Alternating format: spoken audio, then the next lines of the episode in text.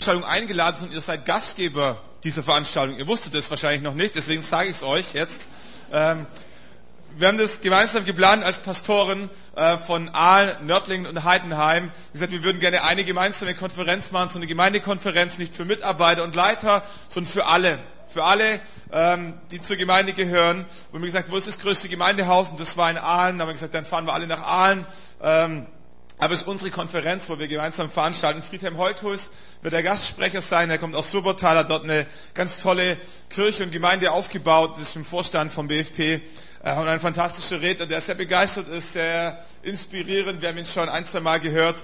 Ähm, und wir freuen uns ganz, ganz arg auf dieses, ja nicht nur diesen Tag, ist ein Wochenende. Wir starten am Freitagabend, Samstag, Sonntag, 10. bis 12. Mai. Es gibt eine Kinder, äh, nicht nur eine Betreuung, eine Kinderkonferenz. Ähm, und für die bessere Planung wäre es total klasse, wenn wir uns anmelden könnten. Das hat damit zu tun, dass am Samstag äh, den ganzen Tag geht, insofern Mittag und Abendessen hilfreich wäre äh, und dass wir so in etwa wissen, mit wie vielen Leuten wir rechnen können, äh, wäre es gut, wenn ihr entweder über die E-Mail-Adresse, die hinten drauf steht, oder wir machen eine Liste und ihr tragt euch da ein, ähm, einfach Name und Anzahl der Personen. Das wäre klasse. Die Konferenz ist kostenlos, ähm, nicht umsonst, aber kostenlos. Es lohnt sich zu kommen, insofern nicht umsonst ähm, er wird eine Spende erhoben. Das ist aber nicht das Wichtigste. Wichtig ist, dass du kommst, okay? Wenn du es irgendwie möglich machen kannst, deswegen schon jetzt die Ankündigung, plan den Termin ein, ähm, block alles, was an dem Wochenende sonst noch sein könnte und sag, da bin ich in Aalen, äh, du kannst gerne mitkommen, aber ich kann nicht fehlen, okay? Haben wir verstanden, ihr nehmt es mit nach Hause, tragt euch ein. Ähm, zur Predigt, wie will ich sagen, es ist schon gefühlt 18, 19 Jahre her, äh, da wurde ich zum ersten und einzigen Mal in meinem Leben gefangen genommen. Wenn wer das Gefühl kennt, ist kein schönes Gefühl. Gefesselt, irgendwo allein im Dunkeln sitzend. Es war so, ich wollte eigentlich nur spielen, wollte ein bisschen Spaß haben, äh, aber die anderen haben nicht mitgespielt. Wir haben gemeinsam, ich und mein Freund, ein Pfadfinder-Zeltlager überfallen wollen, so war der Plan. Ähm, das machen ja die Pfadfinder, so die Ranger untereinander und so, man klaut dann die Fahnen und die Banner und die Kochtöpfe und was man eben halt so erwischt. Und wir haben bei uns in der Gegend einen Zeltplatz gehabt, da waren regelmäßig irgendwelche Gruppen ähm, aller Couleur. Und wir sind tagsüber mal vorbeigefahren, haben gesehen, da stehen ein paar Autos, wussten, da ist irgendjemand. Und nachts um eins, zwei haben wir uns mal angepirst es war nass kalt, das Gras war kniehoch, wir waren patschnass bis auf die Unterhosen, bis wir am ähm, Lager, an, an, dem Rand des Lagers ankamen, äh, nur um zu entdecken, dass die eine Nachtwache haben. Jetzt macht es natürlich spannender, aber auch ein bisschen risikoreicher. Lieber wäre es uns gewesen, die hätten alles geschlafen. Ähm, jetzt waren wir aber schon zu weit gegangen, um unverrichteter Dinge einfach wieder nach Hause zu gehen. Ich weiß nicht, ob ihr das kennt, so diese Points of No Return. Du hast schon zu viel investiert, um einfach die Säge zu streichen und sagen, ach komm, geh wieder nach Hause. Ähm, und so haben wir uns einen Plan ausgeheckt und ich meine bis heute, der Plan war brillant, aber er hat nicht funktioniert. Ähm, ist auch manchmal im Leben so. Wir haben uns da, äh, wie wir es im schlechten, aus schlechten Filmen kennen, so wirklich auf allen Vieren auf dem Bauch da vorgerobbt bis an den Fahnenmasten ran. Die Jungs waren vielleicht zehn Meter weggesessen, am Lagerfeuer haben sich die Hände gewärmt. Äh, und wir waren ganz nah zum Ziehen. Wir hatten die Fahne äh, in Blickrichtung oder in Blickweite. Äh, unser Plan war folgender, dass wir ähm, einfach das Seil durchtrennen wollten, mit dem die Fahne festgemacht war, die Fahne runterreißen, davonrennen und ehe die checken, was passiert, sind wir schon längst mit dem Wald verschwunden. Im Wald findet uns keiner. Ja, wie gesagt, der Plan war gut. Ähm, das Problem war, in dem Moment, wo wir das Messer unten angesetzt haben an die, an die, an die Schnur, hat oben die Fahne gewackelt. Hätte man wissen können, haben wir aber nicht. Und wie die Fahne oben anfängt zu wackeln, werden die Jungs am Lagerfeuer aufmerksam, fangen an aufzustehen. Ähm, mein Freund ist auch aufgestanden, der ist davon gedüst. Und ich dachte, ich bin so nah. Ich bin so nah. Und weiß nicht, ob ihr schon mal, schon mal ein Stofftuch vom Balkon runtergefallen habt, das, äh, runtergeworfen habt. Das fällt nicht wie eine Bowlingkugel. Das schwebt so durch die Lüfte.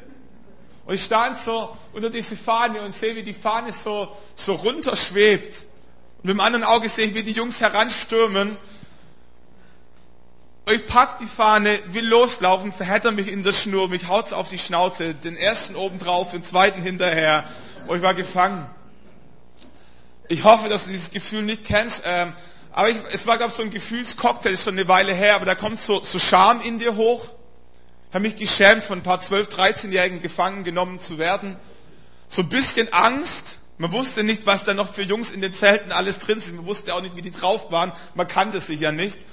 Äh, und dann noch so eine Mischung aus Wut. Wut auf die Umstände, Wut auf die Gravitation, die nicht schwer genug war, für die Fahne dass schneller runterkommen. Wütend auf die Schnur, wütend auf meinen Freund, wütend auf mich selber.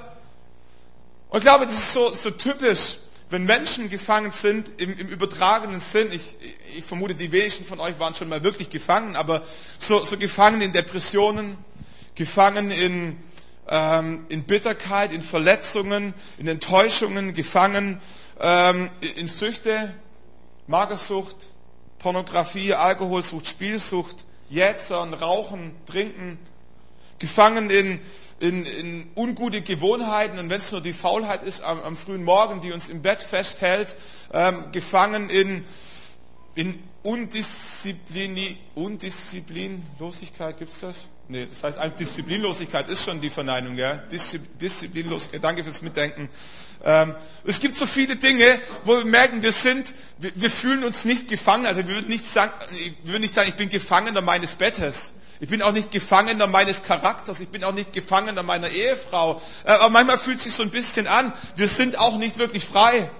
Okay? Ähm, und was ich feststelle, ist, wenn Menschen dann kommen und über diese Situationen und Lebensbereiche sprechen, ähm, dass da eben auch wieder dieser Gefühlscocktail hochkommt. Da kommt Scham in einem hoch. Wieso kriege ich es nicht geregelt? Wieso muss mir das passieren? Wieso muss ich den Burnout haben, nicht der andere? Da kommt, da kommt Angst hoch. Wir wissen nicht genau, wie entwickelt sich's. Wie ist die Diagnose? Das sind ganz viele Vorahnungen, schlechte Vorahnungen, die sich in uns breit machen. Da ist Wut mit dabei.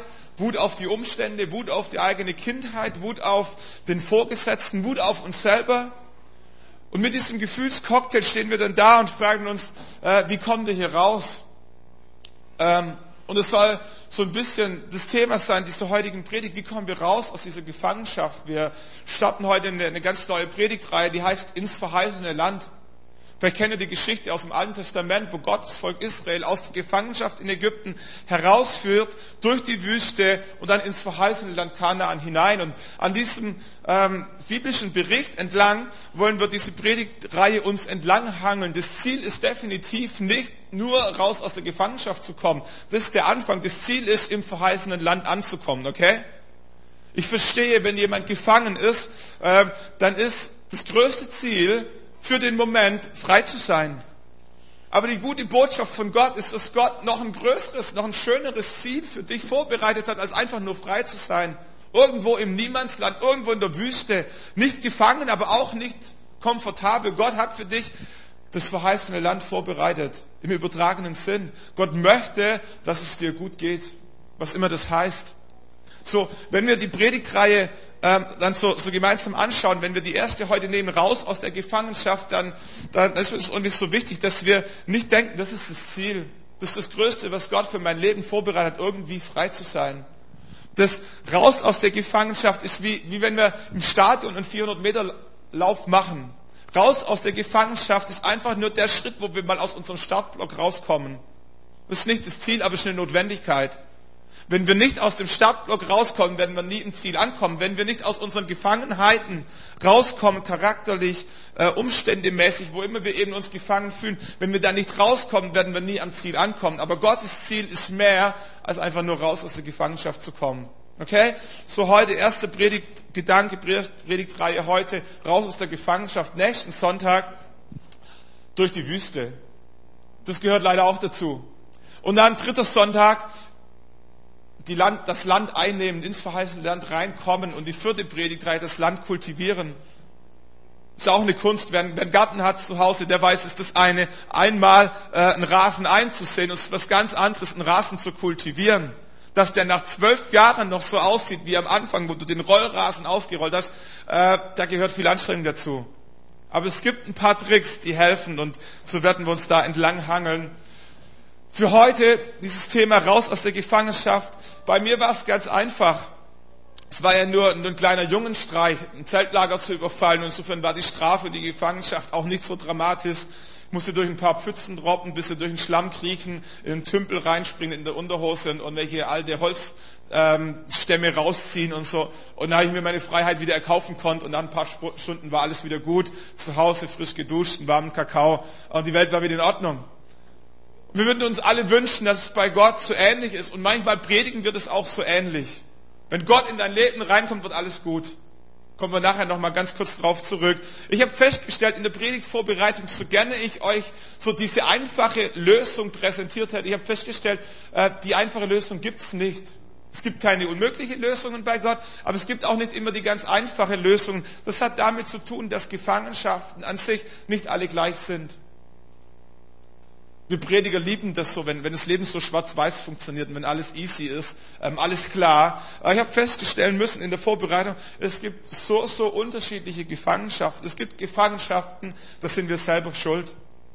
Wir haben uns selber reingeritten. Es gibt Gefangenschaften, da sind die Umstände schuld. Es gibt Gefangenschaften, da sind die Mitmenschen schuld. Es gibt Gefangenschaften, da ist einfach das Böse generell in der Welt schuld. Es gibt Gefangenschaften, da kann ich nur Gott drauf retten. Und es gibt Gefangenschaften, da muss man ein bisschen in den Hintern treten, muss man selber was zu beitragen. Es gibt Gefangenschaften, ähm, mit denen kann man leben. Und es gibt Gefangenschaften, die zerstören dich existenziell. Es gibt Gefangenschaften, da kommen wir über Nacht raus. Und es gibt Gefangenschaften, da müssen wir vielleicht ein Leben lang kämpfen und wir werden nie ganz frei sein. Immer, immer, immer so auf dem Sprung. Man sagt, ein Alkoholiker wird nie mehr trocken, der, kann, äh, der wird nie mehr äh, ein Nicht-Alkoholiker, der wird bestenfalls ein trockener Alkoholiker. Das ist vielleicht ein Kampf, der dein Leben lang geht, aber es ist nicht unmöglich. Wir fest, müssen wir feststellen, es gibt Gefangenschaften, die sind ganz unterschiedlich. Es gibt Gefangenschaften, da haben wir versprochen, ein Leben lang treu zu sein in guten wie in schlechten Zeiten. Ähm, und wenn das ein Witz für dich ist, das ist schön, aber es gibt Ehen, die erleben das tatsächlich so. Ähm, das ist eine ganz spannende Frage, wie gehen wir mit diesen Situationen und mit diesen Beziehungen, wo wir merken, da kommen wir nicht so einfach raus und nicht so einfach davon. Insofern, lange Vorrede, es gibt keine einfachen Lösungen, aber ich glaube, es gibt so ein gewisses Raster, das wir in der Bibel entdecken, ähm, das bei den allermeisten zu entdecken ist, die aus der Gefangenschaft rauskommen. Und durch die wollen wir uns mal ein bisschen durcharbeiten. Es sind fünf Schritte.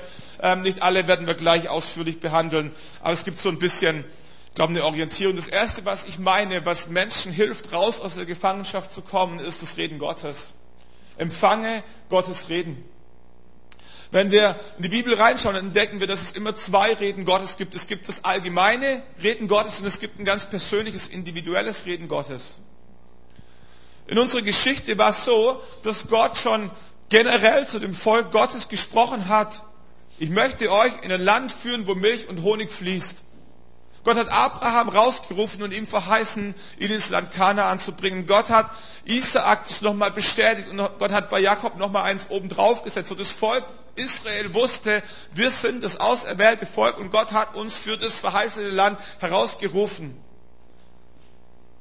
Für Josef war das noch sehr präsent. Josef war der Sohn von Jakob und als Josef nach Ägypten kam durch spezielle Umstände und am Ende seines Lebens nochmal seine Kids um sich rumscharte, war ihm bewusst, er ist nicht für Ägypten geschaffen worden. Gott hat ihn und seinem Volk verheißen, ins Land Kanaan zu kommen. Deswegen sagt er zu seinen Brüdern, ich sterbe nun. Gott aber wird sich eure annehmen und er wird euch aus diesem Land Ägypten hinausführen in das Land, das er Abraham, Isaak und Jakob zugeschworen hat. Und Josef ließ die Söhne Israel schwören und sprach, wenn Gott sich eure annehmen wird, dann führt meine Gebeine von hier mit hinauf. Das war das allgemeine Reden Gottes zu dem Volk Israel. Und eigentlich hätten sie es wissen können. Aber, und es ist so typisch, nach vielen, vielen Jahren der Gefangenschaft, es waren drei, vierhundert Jahre, wo das Volk Gottes in Ägypten in Gefangenschaft war, war dieses Bewusstsein, wir sind das auserwählte Volk, komplett verschüttet. Es kam eine Sklavenmentalität in das Denken der Leute rein und es war für sie normal, für die Ägypter Ziegelsteine produzieren zu müssen. Und es ist so typisch, wenn Menschen in Gefangenschaft reinkommen, egal welche Art, dass man sich irgendwann mit der Gefangenschaft arrangiert, dass man denkt, es sei normal, es gehört zu mir. Das merkt man schon im, im Sprachgebrauch. Ja, ich und meine Depressionen. So, wir haben sie schon für uns in, in Besitz genommen. Die gehören zu uns. Und das Erste, was wir, was wir entdecken müssen, ist, was ist das allgemeine Reden Gottes für mich und meine Situation? Wenn wir in die Bibel reinschauen, dann entdecken wir Gottes allgemeines Reden, dass diejenigen, die Gott als ihren Herrn annehmen, dass sie Gottes Kinder sind, dass wir seine Erben sind, dass wir seine Botschafter sind, dass Gott uns verheißen hat, mit uns zu sein bis an die Enden der Welt, dass der Teufel verloren hat, dass der, der in uns ist, stärker ist als der, der in der Welt ist, dass Jesus den Tod überwunden hat, dass wer in Christus ist, eine neue Kreatur ist, das Alte ist vergangen, siehe Neues ist geworden, dass Jesus gekommen ist, dich in Freiheit hineinzusenden, dass du Überfluss hast und all diese Dinge, hat Gott gesprochen. Die sind wahr. Die sind wahr seit 2000 Jahren. Die hat Gott nie mehr zurückgenommen. Die gelten für dich. Aber was wir feststellen, ist wie bei dem Volk Israel, wenn Gefangenschaft kommt, ähm, ändert es ganz oft die Mentalität. Wir nehmen das nicht mehr wahr. Die Realität bestimmt unser Empfinden, unser Denken, unser Handeln. Und das Erste, was wir brauchen, ist neu zu entdecken, was hat Gott in mein Leben reingesprochen? Was ist das, wie Gott über mich denkt? Was ist das, wie Gott über meine Ehe und über meine Kinder, über meinen Charakter denkt? Was sagt Gott? Und weil Gott uns so sehr liebt und weil Gott weiß, dass das allgemeine Reden ähm, so schnell verschüttet wird, ist Gott in seiner Liebe so gnädig und spricht immer wieder auch individuell in unsere Leben rein. In unserer Geschichte entdecken wir das, dass Mose unterwegs war ähm, als Schafhirte und Gott spricht zu ihm durch einen brennenden Dornbusch. Einen brennenden Dornbusch zu sehen war für Mose nicht das Problem, das hat er jeden Tag wahrscheinlich gesehen. In der Wüste brennt öfter mal einer. Was an diesem Dornbusch so speziell war, war, dass er nicht verbrannte. Das ist eine crazy Geschichte, vielleicht vor allem wenn du zum ersten Mal da bist und ähm, nicht so fromm aufgewachsen bist wie vielleicht manche andere von uns, ähm, ist es so ein bisschen crazy. Ähm, aber wenn wir einfach mal diesen einen Gedanken mit rausnehmen. Gott spricht zu Mose, völlig egal wie die Umstände sind. Gott spricht zu dir individuell, persönlich, manchmal durch eine Predigt, manchmal durch, durch einen Bibelvers, durch, durch eine Predigt, die wir im Radio hören, durch einen anderen Mensch, der, die, der den Arm um unsere Schulter legt und sagt, Mensch, ich habe irgendwie so einen Gedanken, ich möchte dir einfach sagen, da, da kommt in der Regel nichts Neues. Und du stehst da und denkst, das habe ich schon tausendmal gehört, das hätte ich doch wissen können. Auf einmal spricht es in dein Herz rein, es löst was aus und du denkst, was geht hier ab? Wir stellen fest, dass wenn Gottes allgemeines Reden von Gott nochmal individuell unterstrichen wird, high geleitet wird, dann löst das in unseren Herzen aus und entwickelt in neue Kraft. Ich glaube, das Erste, was wir brauchen, wenn wir gefangen sind, ist, ist, ist ein Reden Gottes, der uns nochmal daran erinnert, dass Gott möchte, dass wir frei sind. Vielleicht ist es diese Predigt heute, wo du, wo du merkst, so, es gibt so Dinge, da haben wir uns schon mit, mit arrangiert. Vor, vor zwei Wochen hat mir jemand in Nördlingen erzählt, unsere Magda, die Pastoralassistentin, sie hat mit jemand gesprochen, der sagt, ich habe über, über Jahre hinweg, über 20 Jahre gefühlt, jeden Abend mein Bierchen getrunken. Und ja, das ist ja auch nicht schlimm, ist ja auch kein Problem, jeden Tag eines. Ähm, irgendwann hat er gehört, ähm, ja, ähm, jeden Abend äh, kann auch süchtig machen. Und er hat gesagt, da, da habe ich doch mal versucht, das Bierchen wegzulassen, habe gemerkt, wie schwer es mir fällt, bis dahin, dass es mir unmöglich war. Und auf einmal kommt Gottes Reden in die Situation rein und er merkt, vielleicht wäre es ja auch mal gut, äh, Gott drum zu bitten, frei zu werden. Und er fängt an zu beten, ganz, ganz einfach, ganz simpel, ganz kindlich und sagt, Gott, wenn du möchtest, ähm, hilf mir, hilf mir frei zu sein. Ich, ich möchte das nicht mehr brauchen. Und er denkt schon gar nicht mehr dran und am nächsten Abend möchte er sein Feierabendbier aufmachen. Er setzt an äh, und er merkt, das Bier ist schlecht. Und er schüttet das Bier weg und macht das zweite fest auf und stellt fest, es ist auch schlecht. Und sag mal übertrieben, nachdem er den ganzen Kasten durch hat und festgestellt hat, jedes Bier ist schlecht, hat er irgendwann gefragt, vielleicht hat sich bei mir was verändert. Und er sagt, Stefan, ob du es glaubst oder nicht, ich habe 20 Jahre Bier getrunken aus Leidenschaft, aus Genuss. Und heute schmeckt mir kein Bier mehr. Was will ich sagen? Sei ganz vorsichtig, was du betest. Wenn, wenn du weiterhin vorhast, dein Bier zu trinken, dann, dann bete nicht. Wenn du weiterhin rauchen willst, dann, dann bete nicht. Wenn du weiterhin traurig sein willst, dann bete nicht. Aber wenn du merkst, da gibt's was in deinem Leben, an das du dich eigentlich gewöhnt hast, und du stellst heute Morgen fest, vielleicht ist doch nicht so normal. Vielleicht gehört's doch nicht zu meinem Leben. Dann, dann ist das Erste, was du tun kannst, sag Gott, äh, ich möchte dein Reden empfangen, sprich du in mein Leben rein. Was ist das, was du für mich möchtest in dieser Situation?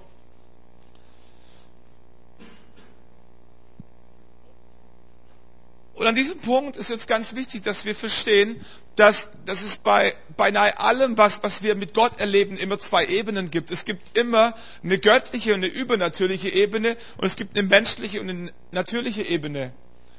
Und es gibt Prediger oder Predigten, da predigen wir nur über das Göttliche und das Übernatürliche. Gott macht frei, der Herr ist mit dir, empfangst im Glauben, geh nach Hause, wird schon werden, alles ist gut und noch ein paar Zeugnisse hinterher und du bist so im Glauben gestärkt.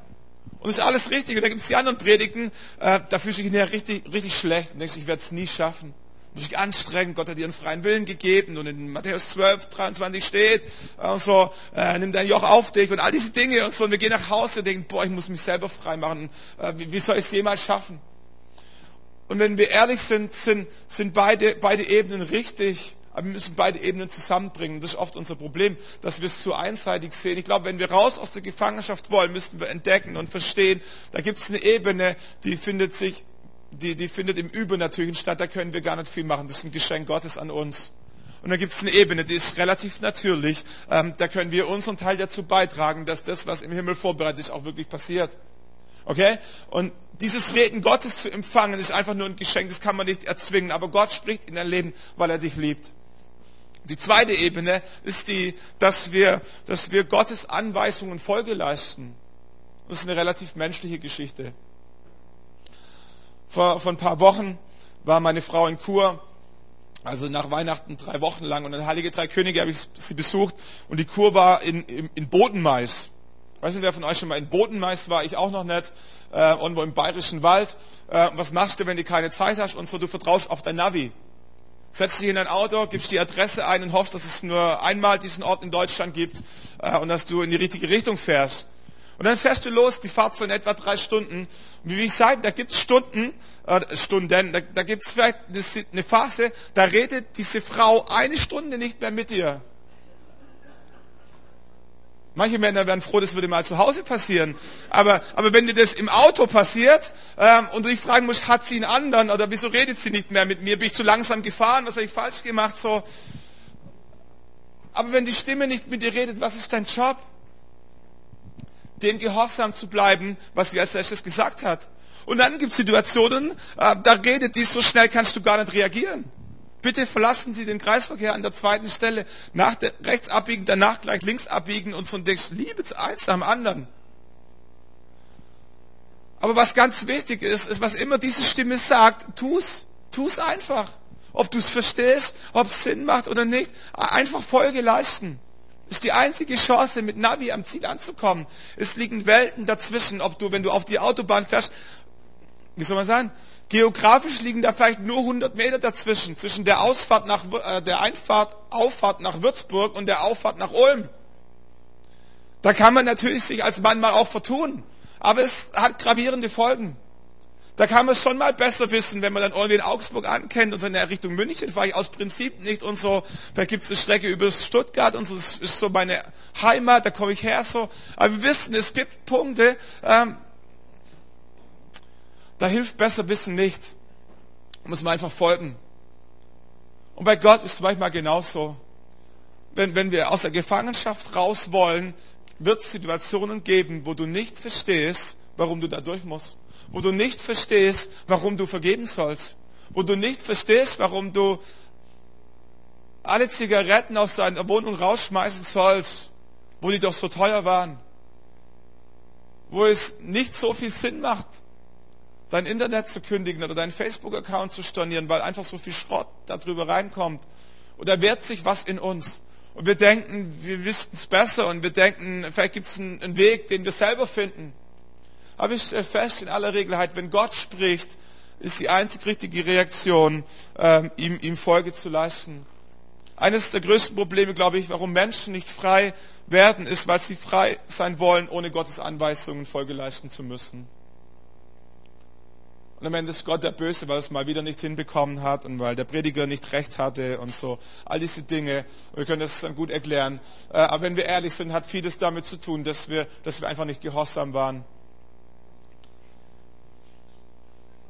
wenn wir in die Geschichte reinschauen, im zweiten Buch Mose, wie Gott die Israeliten aus Ägypten rausführt, stolpern wir über, über eine Sequenz, die ich nicht besonders spannend finde, über die ich auch oft drüber weggelesen habe, aber in dem Zusammenhang nochmal ganz spannend fand. Im zweiten Buch Mose, Kapitel 12, Vers 3, ähm, erklärt Gott Mose, wie das Volk Israel das Passa feiern soll.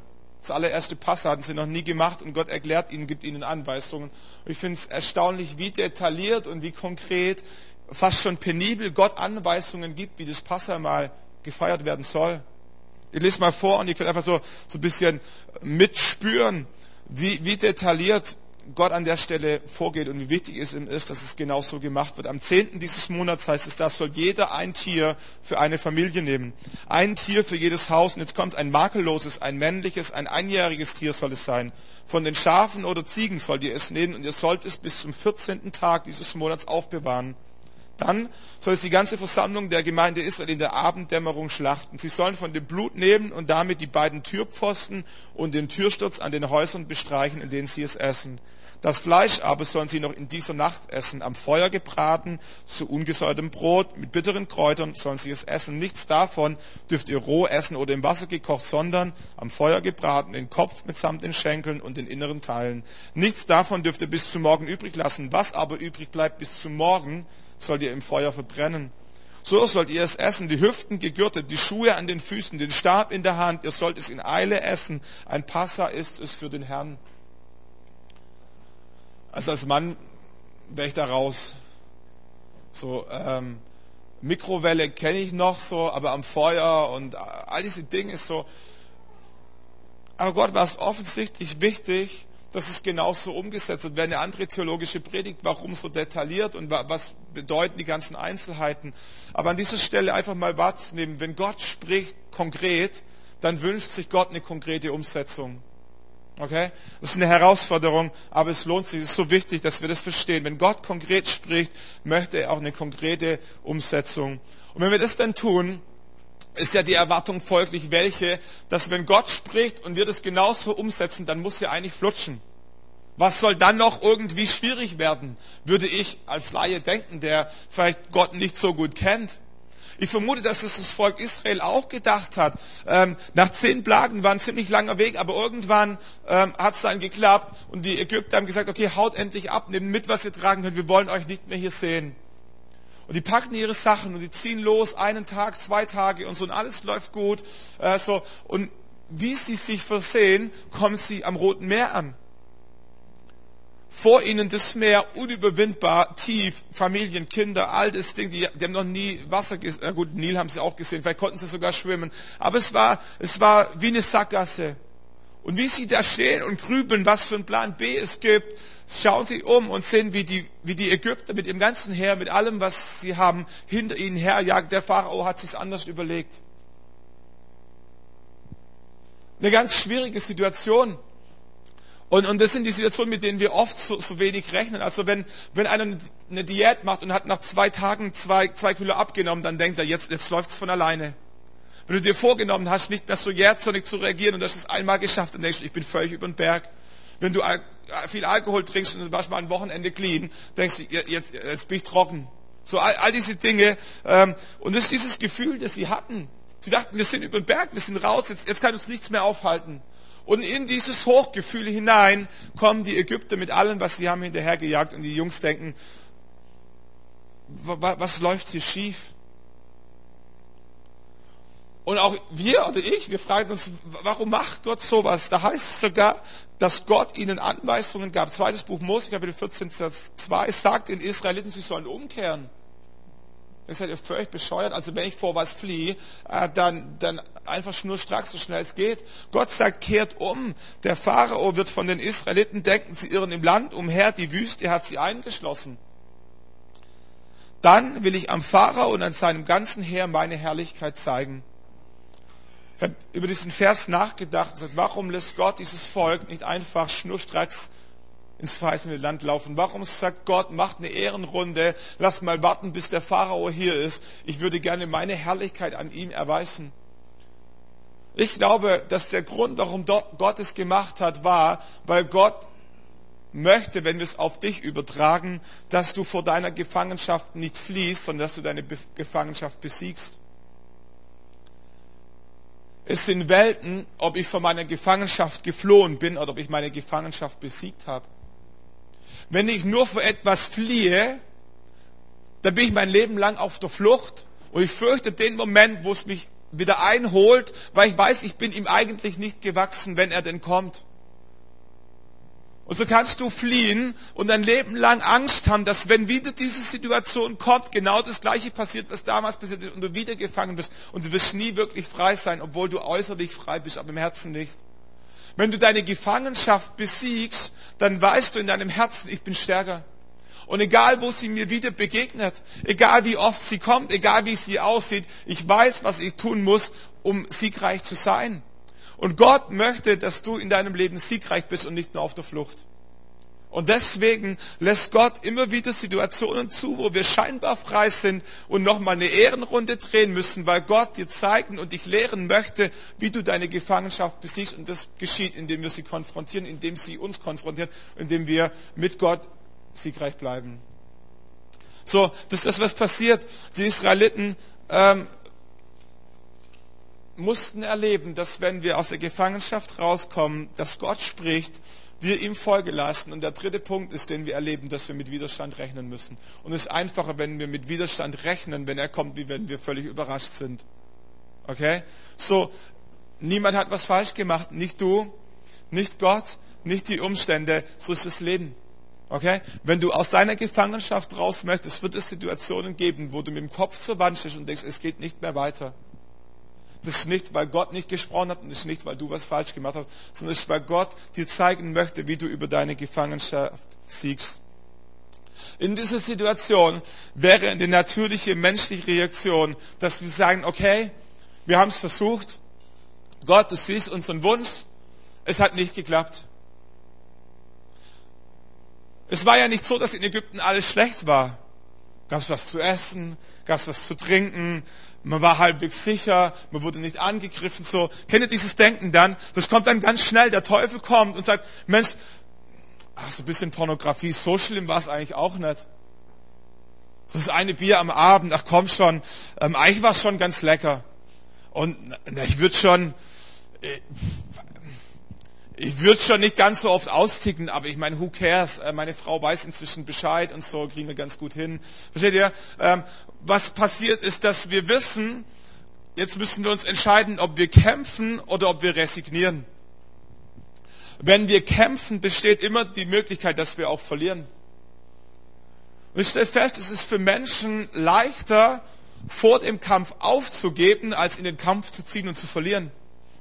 Weil wenn du vor dem Kampf aufgegeben hast, dann hast du dich schon selber entschieden. Du hast freiwillig dich zurück in deine Gefangenschaft begeben. Wenn du gekämpft hast und du hast verloren, dann wurdest du besiegt. Deine Gefangenschaft war stärker als du. Und das ist ein Gefühl, das lieben wir noch weniger, als freiwillig in Gefangenschaft zu leben. Ich glaube, viele Christen leben freiwillig in Gefangenschaft, weil sie es fürchten zu kämpfen, weil sie wissen, es könnte auch sein, dass ich verliere. Aber das würde ich sagen heute Morgen von Gott. Ähm, Gott würde dir helfen. Wenn du anfängst zu kämpfen, möchte Gott dir helfen, dass du siegreich bleibst, siegreich wirst. In dieser Situation, auf der einen Seite das, das Meer, auf der anderen Seite die Ägypter, spricht das ganze Volk jammert. Mose weiß nicht mehr was tun. Spricht Gott zu Mose, wie es nur Gott tun kann. Der Herr sprach zu Mose, was schreist du zu mir? Gott sagt, was betest die ganze Zeit? Was jammerst denn so? Äh, was singst denn so viel Lobpreis lieber? Mach doch mal. Gott sagt, sagt den Israeliten, sie sollen aufbrechen.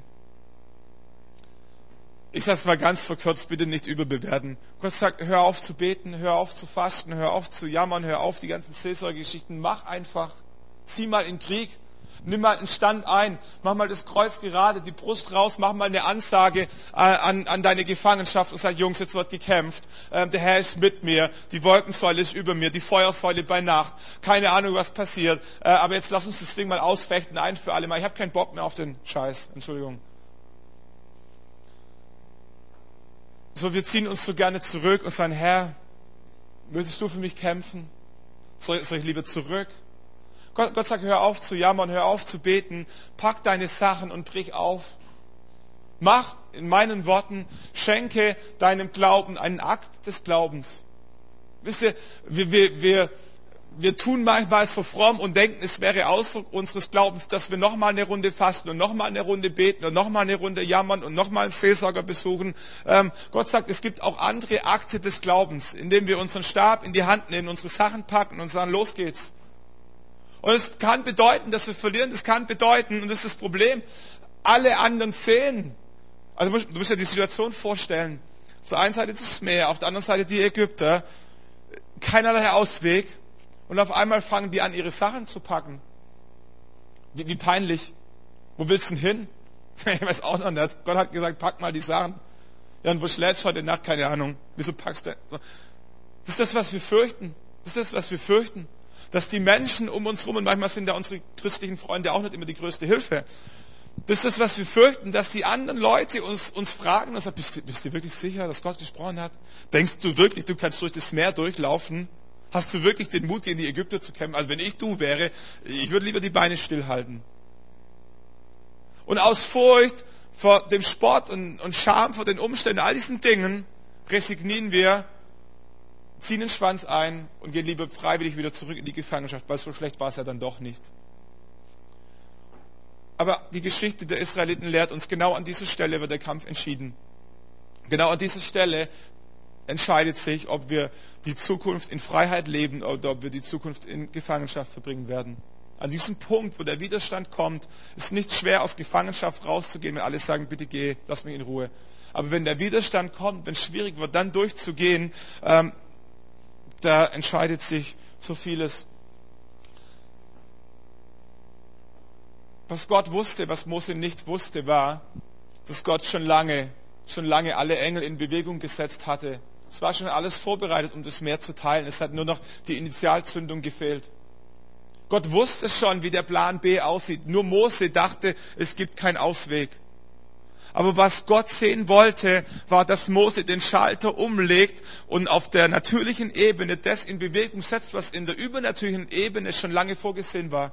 Dass das Meer sich teilt, die Israeliten durchgehen, die Ägypter hinterherjagen, das Wasser sich wieder über die Ägypter zusammenstürzt und dann heißt es, und Gott lenkte die Räder ihrer Wagen der Ägypter vom Weg ab. Gott ließ sie nur mühsam vorankommen und da sprach Ägypten, jetzt kommt's, ich will vor Israel fliehen. Nur, dass wir es richtig lesen. Die Ägypter sprachen, ich will vor Israel fliehen, denn der Herr kämpfte für sie gegen Ägypten. Was Gott möchte, ist, dass deine Gefangenschaft vor dir flieht und nicht du vor deiner Gefangenschaft. Es sind Welten. Es sind Welten, ob du dein Leben lang vor deiner Gefangenschaft auf der Flucht bist oder ob deine Gefangenschaft weiß, da gibt es nichts mehr zu holen. Das Ding ist durch. Der Herr ist auf seiner Seite. Und ich weiß, das klingt das klingt so easy, das predigt sich so leicht. Und ich weiß, dass es im Leben Wochen, Monate, manchmal noch länger braucht, um das durchzubuchstabieren, immer wieder aufstehen, immer wieder kämpfen, immer wieder äh, treu bleiben. Aber lass uns ehrlich sein, es ist aller Anstrengung wert. Wer schon mal in Gefangenschaft gelebt hat und schon mal weiß, wie es heißt, was es heißt, frei zu sein, der weiß, dass es alle Anstrengungen wert ist, frei zu sein.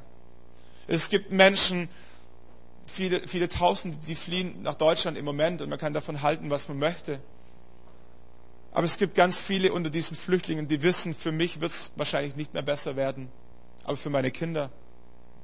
Ich glaube, dass ganz viele Menschen, die nach Deutschland fliehen, nicht für sich selber fliehen, aber für ihre Kinder und Enkelkinder, weil sie wissen, dort, wo ich bin, gibt es keine Zukunft. Vielleicht kostet es mich das Leben, vielleicht muss ich alles aufgeben, ich muss eine neue Sprache lernen, vielleicht werde ich in Deutschland nie wirklich Fuß fassen aber ich tue es für meine Kinder. Und vielleicht gibt es Situationen in deinem Leben, wo du, wo du feststellst, ich bin schon zu alt. Macht es für mich doch einen Unterschied? Vielleicht für dich nicht mehr, aber für deine Kinder.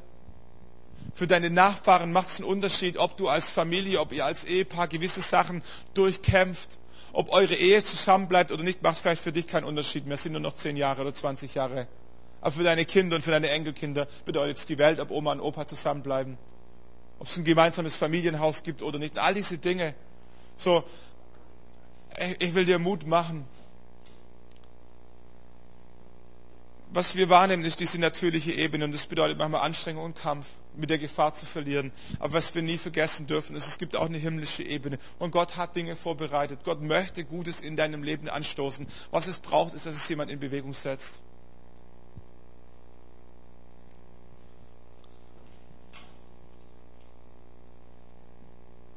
Wollen wir zusammen aufstehen? Ich weiß nicht, ob Marc noch ein Lied oder eins, das wir schon mal gesungen haben oder irgendwas Gutes. Was wir brauchen, ist, dass Gott in dein Leben reinspricht. Was dich nicht frei macht, ist, ist eine tolle Rede am Sonntagmorgen. Aber was frei macht, ist, wenn Gott in dein Leben reinkommt.